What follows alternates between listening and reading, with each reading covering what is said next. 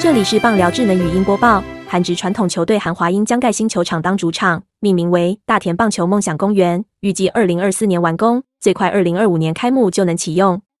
现有韩华英主场只有一万三千个座位，每年有六十万位观众因缺乏停车场及周边交通抱怨不便。大田市长许泰珍二零一八年上任后就承诺着手展开新球场计划。新的大田棒球梦想公园会盖在现有主场旁边，设计地下一层，地上四层。总面积五点一二万平方公尺，能容纳两万以上观众席。韩职盖新球场由中央、地方政府及球团共同负担费用。这座新球场总建设费一千四百七十六亿三千三百万韩元。大田市向中央政府争取两百九十亿韩元的国费。主要使用者韩华球团目前协议负担四百三十亿韩元的费用，就能取得二十五年的球场管理与经营权，不需要另付使用费，但也有增加额外费用的可能性。剩下的建设费用则由大田市政府承担。